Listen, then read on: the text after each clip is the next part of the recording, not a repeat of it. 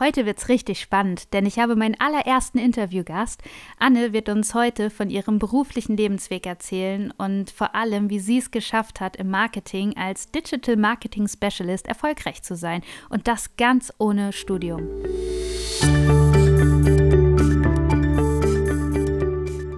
Hallo und schön, dass du wieder zuhörst und heute hier mit dabei bist. Ich habe es ja im Intro schon gesagt, ich habe mir für dich etwas total Cooles überlegt. Vielleicht bist du ja auch noch so ein bisschen am struggeln, was für dich so das Richtige ist, also ob du lieber studieren möchtest oder eine Ausbildung machen willst. Viele behaupten ja, dass so ein Studium so viel besser wäre, dass man viel mehr erreichen kann, dass man hinterher viel mehr verdient, aber hey, ich sag dir, das ist totaler Blödsinn und genau das werde ich dir auch beweisen. Ich habe nämlich ein paar Menschen für dich befragt, die auch ganz ohne Studium glücklich und erfolgreich im Berufsleben sind und die hier im Podcast ein bisschen über ihren beruflichen Lebensweg erzählen werden. Ich fand die Gespräche unglaublich inspirierend und toll und ich hoffe, dass sie auch dir bei deiner Entscheidung ein bisschen helfen. Gib mir doch gerne ein Feedback. Ich bin wirklich gespannt, was diese Folgen mit dir machen. So, und jetzt kommen wir aber auch gleich zu unserem heutigen Gast. Magst du dich vielleicht mal kurz vorstellen? Das heißt, was genau machst du derzeit beruflich und vor allem, wie sieht so ein Arbeitsalltag bei dir aus? Ja, ähm, ich bin Anne. Ich bin derzeit als Digital Marketing Specialist in einer äh, Kommunikationsagentur tätig und ähm, ja, der Titel ist jetzt wahrscheinlich so ein bisschen hm, schwierig zu greifen, denn äh, tatsächlich ist das, was ich mache, ziemlich bunt. Wenn ich da mal auf meine Aufgaben schaue, geht das vom äh, von der Konzeptionierung des Wireframes für verschiedene Landingpages bis hin zu Pressetexten und PR, aber auch Social Media Marketing, Influencer Marketing, ähm, über Kampagnenentwicklung von äh, verschiedenen Printanzeigen. Also es ist sehr, sehr bunt gefächert. Und kannst du was Konkretes nennen aus der letzten Woche? Also was, weil, also ja, ich kann mir unter Landingpage und unter Influencer Marketing was vorstellen und auch die Schüler kennen wahrscheinlich alle Influencer, aber was ist jetzt dein Job da genau? Mein Job ist vor allem die Konzeptionierung und Kommunikation. Also im Bereich Influencer Marketing, was ja ein sehr, sehr spannendes Feld ist, äh, geht es vor allem darum, dass ich für meine Kunden passende Influencer finde mit denen in Kontakt trete, mit den Influencern gemeinsam Kampagnen entwickle. Das heißt, was möchte der Influencer verkörpern?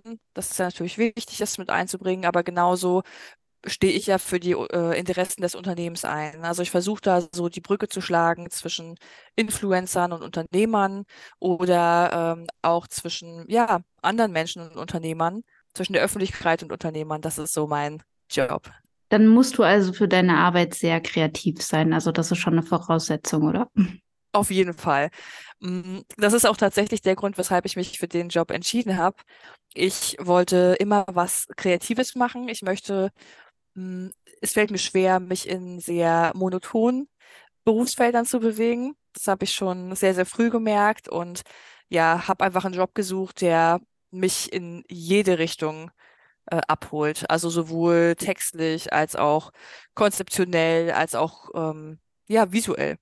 Ich weiß, über Gehalt spricht man nicht, aber ich frage dich trotzdem. Also was verdient jemand, also jetzt nicht unbedingt du direkt, aber jemand in deiner Position, also mit ähnlichen Qualifikationen, ungefähr so netto pro Monat? Also vielleicht jemand, der eben äh, nicht studiert hat. Ja, ähm, das kommt, glaube ich, ganz darauf an, wo man landet. Also es ist tatsächlich so, dass gerade in der Kreativbranche, in der ich ja nun mal gelandet bin, die, äh, ja, die Gehälter komplett unterschiedlich sind. Also wir haben bei größeren Agenturen, äh, kann man in meiner Position schnell mal zwischen 3000 und 3500 Euro netto verdienen, also ohne Steuern. Und bei kleineren Agenturen oder Unternehmen ist es tatsächlich so, dass äh, da auch mal ein bisschen weniger gezahlt wird. Also da sind wir so, ja, auch Menschen, die ich kenne, bewegen sich da so zwischen 2300 und 2700 Euro netto. Ja, ich denke, das ist wirklich echt schwer zu sagen, dass äh, das über, ja, das, das über einen Kamm zu scheren, aber mh, hm, komplett übergreifend. Von großen und kleinen Unternehmen würde ich tatsächlich sagen, wir bewegen uns da irgendwo im Mittelmaß zwischen 2500 und 3200 Euro netto. Jetzt ist natürlich total spannend, wie Kannst du nochmal die Berufsbezeichnung sagen?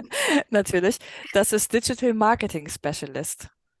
Und wie wird man das? Also was muss ich machen? Oder vielleicht erzählst du einfach mal von dir, wie war dein bisheriger beruflicher Lebensweg, so ab dem Schulabschluss bis da, wo du heute bist? Mhm. Gerne. Ich bin da tatsächlich eher reingestolpert. Ich war, während meiner Schulzeit war ich eigentlich schon, also mir war klar, dass ich irgendwas Kreatives mache und ich wollte damals unbedingt Mediengestalterin werden. Und da gibt es ja die Ausbildung äh, zur Mediengestalterin äh, digital und print. Habe ich dann natürlich auch begonnen in meinem, äh, ja, in meinen, in meinen, ich glaube, als ich 19 war. Und leider zu der Zeit gab es eine Wirtschaftskrise. Das heißt, ich hatte das Pech und habe leider meinen Ausbildungsplatz verloren innerhalb dieser Wirtschaftskrise. Und ich war aber ziemlich verbissen. Ich wollte das unbedingt machen. Ich habe über 200 Bewerbungen geschrieben. Das war damals also ganz anders als heute.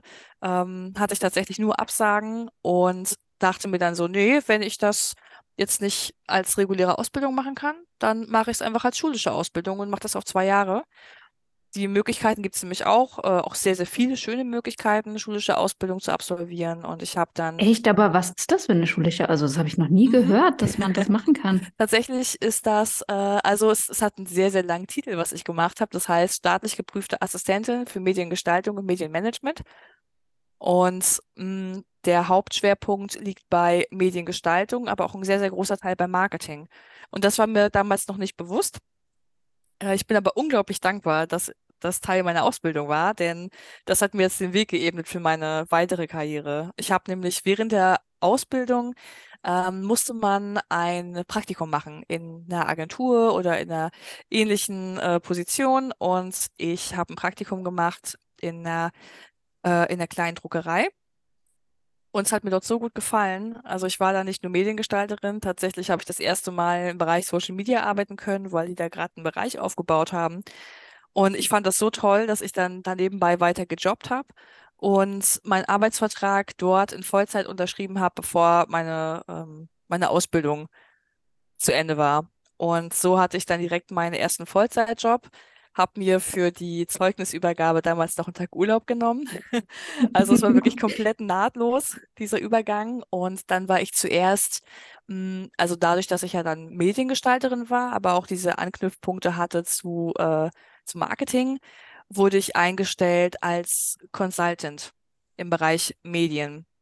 Das heißt, ich habe dann Unternehmen beraten äh, zu ja, zu Layout, zu Social Media und zu kleineren Marketingprojekten. Also das war echt noch ziemlich klein. Und äh, weil ich einfach für das Thema äh, kreatives Arbeiten so gebrannt habe und auch immer mehr mich in das Thema Marketing verliebt habe, habe ich einen ziemlich schnellen Aufstieg erfahren in, der, äh, in dem Unternehmen. Ich bin auch super dankbar dafür, dass ich einen Chef hatte, der, ähm, der gar keinen Wert darauf gelegt hat, wie die, die schulische Bildung war. Der wollte einfach sehen, dass jemand brennt für seine Arbeit und dass es eben auch richtig, ja, dass er eben bei der Sache ist. Und so bin ich nach, ich glaube, nach zwei Jahren war es, bin ich nach zwei Jahren aufgestiegen zur Leitung im Bereich Kommunikation bei uns.